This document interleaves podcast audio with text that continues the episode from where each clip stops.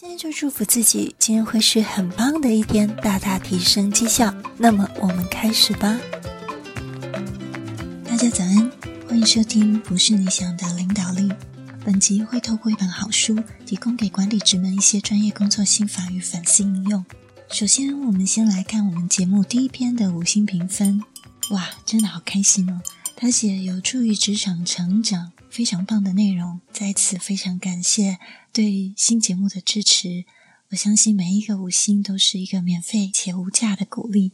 有朋友反映语速过快，那是因为有加速了一点二倍，所以这集会加速一点一倍就好。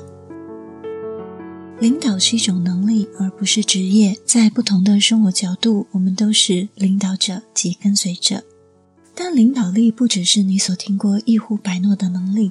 其实，在管理之上，更是很多时候要学会妥协、忍受憋屈、包容无理、自我修复，以及恒长的信心与耐心。我今天看到一句话，觉得很有感受。他说：“人生就是要学会无奈的妥协，但是不放弃努力的希望。”我相信在管理上也是如此哦。优秀的管理者呢，也都有自我怀疑的初心者时期。也会有做出错误决策的时候，但是如何从这些经历中慢慢学习，成为一个成熟的管理者？今天我们就继续来读亚马逊最佳商业类书第一名《The Making of the Manager》，作者是 Facebook 的设计部副总卓朱莉 Julie。上次我们提到了乘法效应，如果您是新朋友，欢迎到第一集下面有设这个章节点，那请你找到。加法 vs 乘法这个章节点点下去，就可以直接听那一段。请先想想看一件事哦，做菜很好吃的一个妈妈，她可以把一间餐厅也经营得很好吗？现在台湾也开始谈这个，也就是渐渐有节目提到这个主管无助的状况，我称为主管孤儿。在传统的过程中，都是把原本很擅长某事做得很好的人，把他提拔起来当主管。就像 Joe 一样，因为他本来做他的职位做得非常出色，但殊不知，不仅头衔改变了，其实连定位、角色、责任，甚至连职务技能需求都变了。假设原本你是设计很厉害，但是当你起来当设计部经理的时候，他可能不再需要你原本亲力亲为去画那些设计的东西，有其他的技能需求，你需要从一个菜鸟开始学习的。包括管理啊、开会、沟通，还有跨部门的人际关系，对人心理学的了解，甚至宫斗。在以前人力资源课休息的时候，有学到一个三需求法则，这也称为成就动机理论，是美国哈佛大学 David 教授透过对人的需求和动机进行研究，归纳于对成就、权力和亲和的需求，也就是。在职场上怎么样？你会比较有满足感，以至于你自己一边工作，你自己一边满意度比较高。每个人不太一样，它主要分为这三种。那高成就需求呢，就是希望争取成功，希望做到最好。这个需求，当成果很好的时候，他就感觉满意度较高；而高权力需求的人呢，期待能够影响或控制他人，并且不受到他人的控制。如果他比较能自己做主的话，他会满意度比较高。高亲和需求呢，是他希望可以建立友好亲密人际关系的这个需求。那我这边举一个实例，例如一个高亲和需求的人，如果他当一个工厂的主管，他可能会无法抗拒。常常请假的作业员也会很难开口让同仁修正缺点，但他的团队可能会是一个和乐融融的气氛啊，离职率也比较低，诸如此类。那时候有做过一些测验，我是高成就需求。其实我相信不用做测验，你也能分辨你自己是哪一种。从传统升到管理职的人，很大的这个百分比都是高成就需求的人，因此常常会有一种念头，就是。哎，我自己做还比较快，或者是希望同仁做到自己可以做到的那种程度。然而几年之后，我才发现东西好未必就是好。在这个 Julie 提到的乘法效应，可以打破这样顽固的思维，而 Julie 的职涯也能明显的显明出这是一个更好带领团队的一个心法。通常刚毕业的社会新鲜人会有人带他，但是当主管呢，通常都是自己跌跌撞撞。但这一切的风险呢，其实都要企业去承担。你可以想象吗？如果是一个坏主管，然后又不愿意学习，又不愿意改变，他对一个企业的伤害，像在欧美企业还有心理师辅导，台湾也很棒，已经慢慢的开始有主管培训的概念。所以，当主管呢，是需要后天学习。今天的内容会提到一些商业的理论模型，包括刚提到的成就动机理论，还有五因素模型、马斯洛需求法则，也会提到 Julie 用量化的乘法效应，以及提到火烧屁股时该怎么办。那么，我们开始。乘法效应应该是主管执行的一个基础。你要相信团队的力量，相信一群人可以达成的成就，绝对比单独一个人还要多。当 Julie 开始刚做管理职的时候，他每天只想到他 everyday duties，因为就很多了。他说，尽管有成千上百件每天都会引起你注意的事，永远不要忘记自己最终的重点就是帮助你的团队取得出色的成果，帮助你的团队取得出色的成果。二零零二年，Richard Hackman 在哈佛工作的期间，他开发一套叫做 Five Factor Model 五因素模型。这个研究始终呈现出团队表现不佳，尽管他们拥有额外的资源，还是表现不佳，因为协调跟动力 （motivation） 方面才是真正的问题。有时候我会常想，如果公司提供我们额外的资源，我们表现应该会更好，因为经常就是资源不足。但是透过这个研究看来，也许不会。这就类似哈、哦，我中乐透，我会不会更能自我实现的这个议题是一样的。中乐透就等于是一个额外的资源，但是自我的实现，这个可能包含了身心灵啊，加上自我形象，加上梦想等等这些需要自我探索的议题。同样的，拥有一支真正界限清晰跟稳定成员的一个团队，需要具备四个面向，这包括一、令人信服的方向；二、好的授权结构，也就是要尽早定义这个团队中每个成员的角色、活动跟职责，哪些是可以做的，哪些是不可以做的，他们需要哪些性格跟个性跟技能；三、Supportive organizational，它类似支持系统，例如手摇饮，它要怎么调配，它的食谱，还有它的奖励制度。最后四，Expert coaching，例如针对小组流程啊或人际关系等等。Julie 引用了这个五因素模型的观念，并且他从他的观察中，他也深深认同。Julie 将主管每天都会反省、扪心自问的问题。也就是他从理想愿景 Why，还有团队 Who，以及过程 How，在传递愿景的部分呢，是不是你也会觉得，当你说了，但是同仁们都懒得理你，你会有这样的经验过吗？那 Julie 在这里呢，提供了几个点，可以让管理职人从这几个点去切入沟通，因为我们会希望团队中的每个人都要有共识，我们为什么要这么做？例如。早期的 Facebook，他们说要比 MySpace 更大，可是这些东西可大可小，怎么定呢？Julie 提供了一些方向，帮助我们从这几个点去切入。第一，你先想想看，每天醒来梳洗，然后去公司做这件事情是为什么要做这件事情？第二，为什么要与这些特定的人，也就是你的团队，一起投入时间和精力来实现这个目标呢？第三。如果你的团队取得一个巨大的成功，那么世界会有什么不同？从这三点去设定这个来做沟通的目标。那 Julie 还提供了一些具体的做法，他的意思也就是像广告效应一样，一个人要看七次才会有印象。所以他说，每个人都应该了解并且相信你团队的目标，无论是说像嗯，如果你的目标是要同仁打电话去提升旧客的回笼率，具体而言，你要写下。使每个打电话的客户都感到被照顾，或者是你是一个广泛型的目标，那么你可以写下将世界拉近距离。首先，你要先理解并且相信你所写下的，不管是近期的目标或者是广泛型的目标，然后在每一个机会都共享它，不断的不断的说，好，不断的提醒你的 team member。让他们有印象，并且也成为他们的一个共识。从你写 email 到设定目标，从小型报告到大型报告会议，你自己背起来，并且不断的传递它。我某一任公司的高阶主管，他就是这样做，而且效果很好。他大概每半年、一年就会有一个新的重点的口号，他自己会不断的提的。那这是我们整个团队的目标。刚刚我们讲到了 purpose，也就是 the why，让团队每个人都有共识。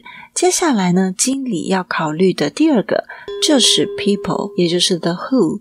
他举了一个例子，他说，例如呢，我有一个手摇饮店，只卖柠檬汁。A 员工呢，伊丽莎不能够精确的测量要加多少柠檬汁啊、糖啊、水的比例。那么 B 员工亨利，他的服务态度又很差。或者是我规划的流程就很糟，那么呢，我这家店会怎么样？就会很难。所以，为了管理好人的部分，我必须要建立信任，了解他们的优缺点以及我自己的优缺点，并且个别指导 A，个别指导 B，针对他们的个性啊，还有他们的问题，如何去做到他们的最好，也包括一些很细节的事情。我这边我会称为 SOP。可是你想想看，如果你是一个人在做，你就可以做出所有的决定，因为你是一个有限的人嘛。你可以知道你能做得多快，跑得多远，还有你可以拿多重的东西等等。可是，在团队就会需要一个沟通协调这件事情，因为我们都不会读心术。而团队越大，需要的时间就越多，需要在团队的内部建立共同的价值观，来制定决策跟应对问题的方式。所以，一好的主管呢，他会不断的、不断的问自己，他如何去影响这些杠杆，也就是他对这个团队产生了多大的乘数效应。好，到现在听起来还有点抽象，他如何具体的实践呢？Julie 举了一个可以量化的例子，我觉得量化很重要，因为现在都在讲 KPI 跟 OKR，对不对？可能很多主管你现在到 Q4 了，你非常的忙，这真的是一个 nightmare。好，那我们来看他这个例子，他说：假设我这家手摇饮店每天工作四个小时，那我又是卖柠檬水、柠檬汁最好的一个，我每个小时我可以卖出二十杯。那么我的 A 员工、B 员工，他们每个人每小时可以卖出十五杯，所以单单我的贡献就是我们总销售额的百分之四十，对吧？但是如果我花了我三十个小时去训练 A、B 员工如何成为更好的饮料销售员，也就等于我放弃我原本可以卖掉的六百杯的产值，哇，这成本可不小啊！可是呢，如果我 training 了 A、B 员工，每小时卖出了十六杯，他原本十五杯嘛，还有一个很小的进步，才各多出了一杯。但是呢，不到三个月，他们就会多卖出六百杯，等于哇，我的投资回本了，因为我就是投资时间在他们身上嘛。而最后，整整一年就会多卖出两千杯哦，也就是经过 training 之后，整整一年多出来的两千杯，等于 cover 了主管一百小时的产能。也就是说，花三十小时的成本去 training 他们，一年后可以得到一百小时的产能。这一百小时，经理可以去做其他展店，或者是对未来更有成效的事情。又或者，他如果这三十小时不去做 training 呢，他也可以把这三十小时拿去做招募。他写说，因为他观察到他的邻居 Toby 说服力很强，而且又很受人欢迎，他最终每小时可以卖出三十杯的柠檬汁。这一年内，他们的店将在销售出两万多杯柠檬汁。也就是他用三十个小时成本去招募，一年后再多了两万多杯的产值出来，并且随着团队规模的扩大，主管个人完成工作能力就等于越来越不重要。所以可以看到，他的主要工作已经不再是他自己下去卖。所以他这一点呢，其实给我个人很棒的心思。对于同仁只能卖十五杯，他自己可以一个小时卖二十杯嘛？那。当你 training 他的时候，不用期待他要跟你一样到二十倍才算是一个成功的 training，有一句话呢，我觉得很棒，就是每天就算只多一公分，一年就多三百六十五公分，你一双手也抱不起来。乘法效应是主管执行的基础，这就是前面所说的，你甚至不需要事事亲力亲为，你也不用当每个项目都最强的那一个，甚至不需要知道有些事情它是如何完成的。你要相信团队的力量。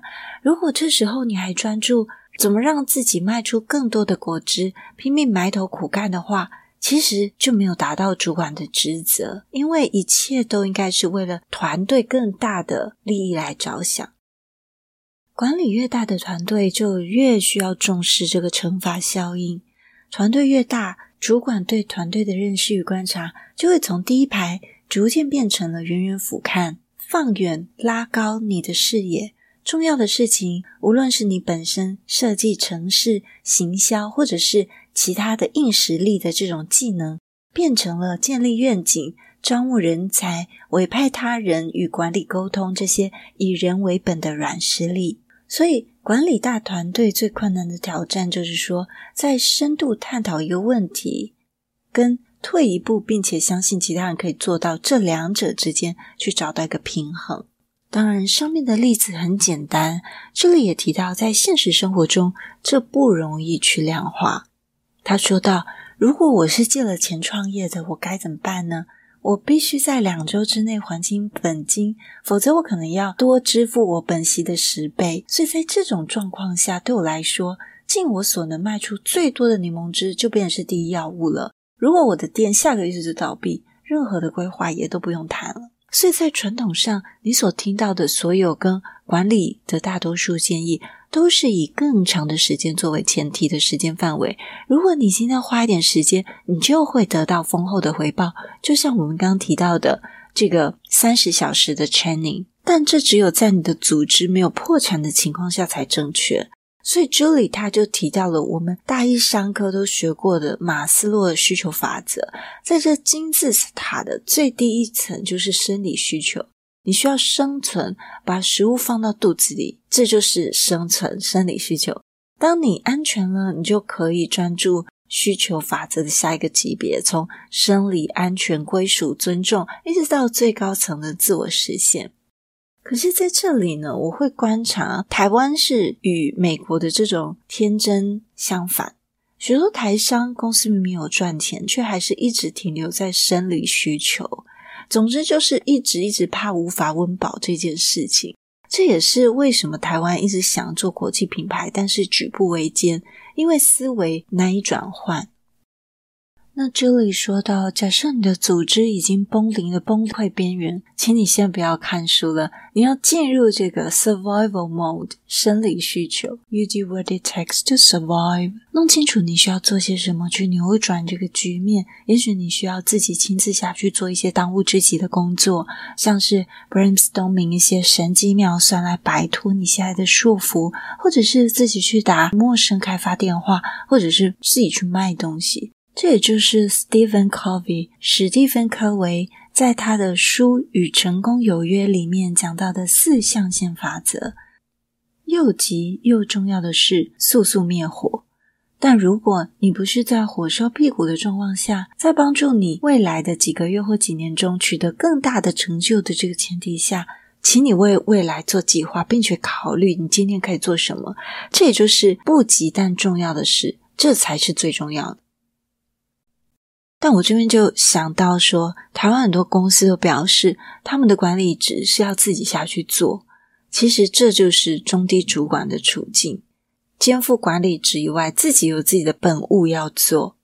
其实专业擅长是必要的，因为这样才能做 coaching。但是身为主管，在工作安排上，更要想办法挤出这样的时间，去规划不急但重要的事。好，那么在节目的尾段，想跟你分享，在节目中我会选择精读这本书，而不是会做书斋般的略读，因为管理职最需要的其实是反思与应用。例如，我是怎么样的一个主管？所以，让我们适时重新开机，找回被赋予责任又帮助下属的成就感。我看到坊间呢也有分享这本书，就是我们现在在读的这本，但我发现它的内容跟原文有一些小部分的落差，包括他提到从三个问题看你是不是优秀的主主管，以及四个不适合晋升的动机。但是其实作者 Julie 他没有说哪些不适合晋升，如同他的书名《The Making of the Manager》，他也提到好的主管是后天养成的。既然是后天，就不是靠你原本的性格，不是靠你原本的气质。那么，在知名饭店总经理他也说，学习当主管这件事是永不止息的功课。的确是的，我会说，我仍然不断的在学习。我们下期节目会分享你如何知道自己是否会是一个很棒的经理，掌握三方面，尤其是第二方面真的太赞了，希望你可以收听。以及最近我个人身边发生的真实案例，其实我相信也是很多管理者很困扰的，怎么跟年轻人沟通，然后年轻人他想的跟我们不一样。好，那我们今天呢会来设这个投票问卷，就是。你的职场会是让你可以规划 training 的事吗？还是你每天都要自己下场去灭火？再来，无论你是不是管理职，你都可以回答这一题。成就动机理论，你是哪一个呢？高成就、高权力、高亲和的需求，你是哪一个需求呢？也就是说，在职场上怎么样你会有满足感，让你满意度比较高？我会在凑满十位后公布这个结论。也欢迎在 Apple Podcast 里面留言评分，还有我相信管理职都很低调，因此我们贴心设置了一个匿名留言区，要留下昵称或者是完全的匿名都很欢迎，安卓用户也很欢迎，我会放在我们节目资讯栏那边。另外，如果你有相关的回应，你想要 call in，也很欢迎录音上传到 call in 区，音质清晰的话会帮你剪接到节目中哦。好，我们今天到这里。如果大家喜欢我今天的内容，别忘了帮我 comment、like and share，留下你的五星评分，顺便留下评价，也别忘了分享给你的亲朋好友听。欢迎大家跟我们一起聊聊天，祝你有美好的一天，我们下次见。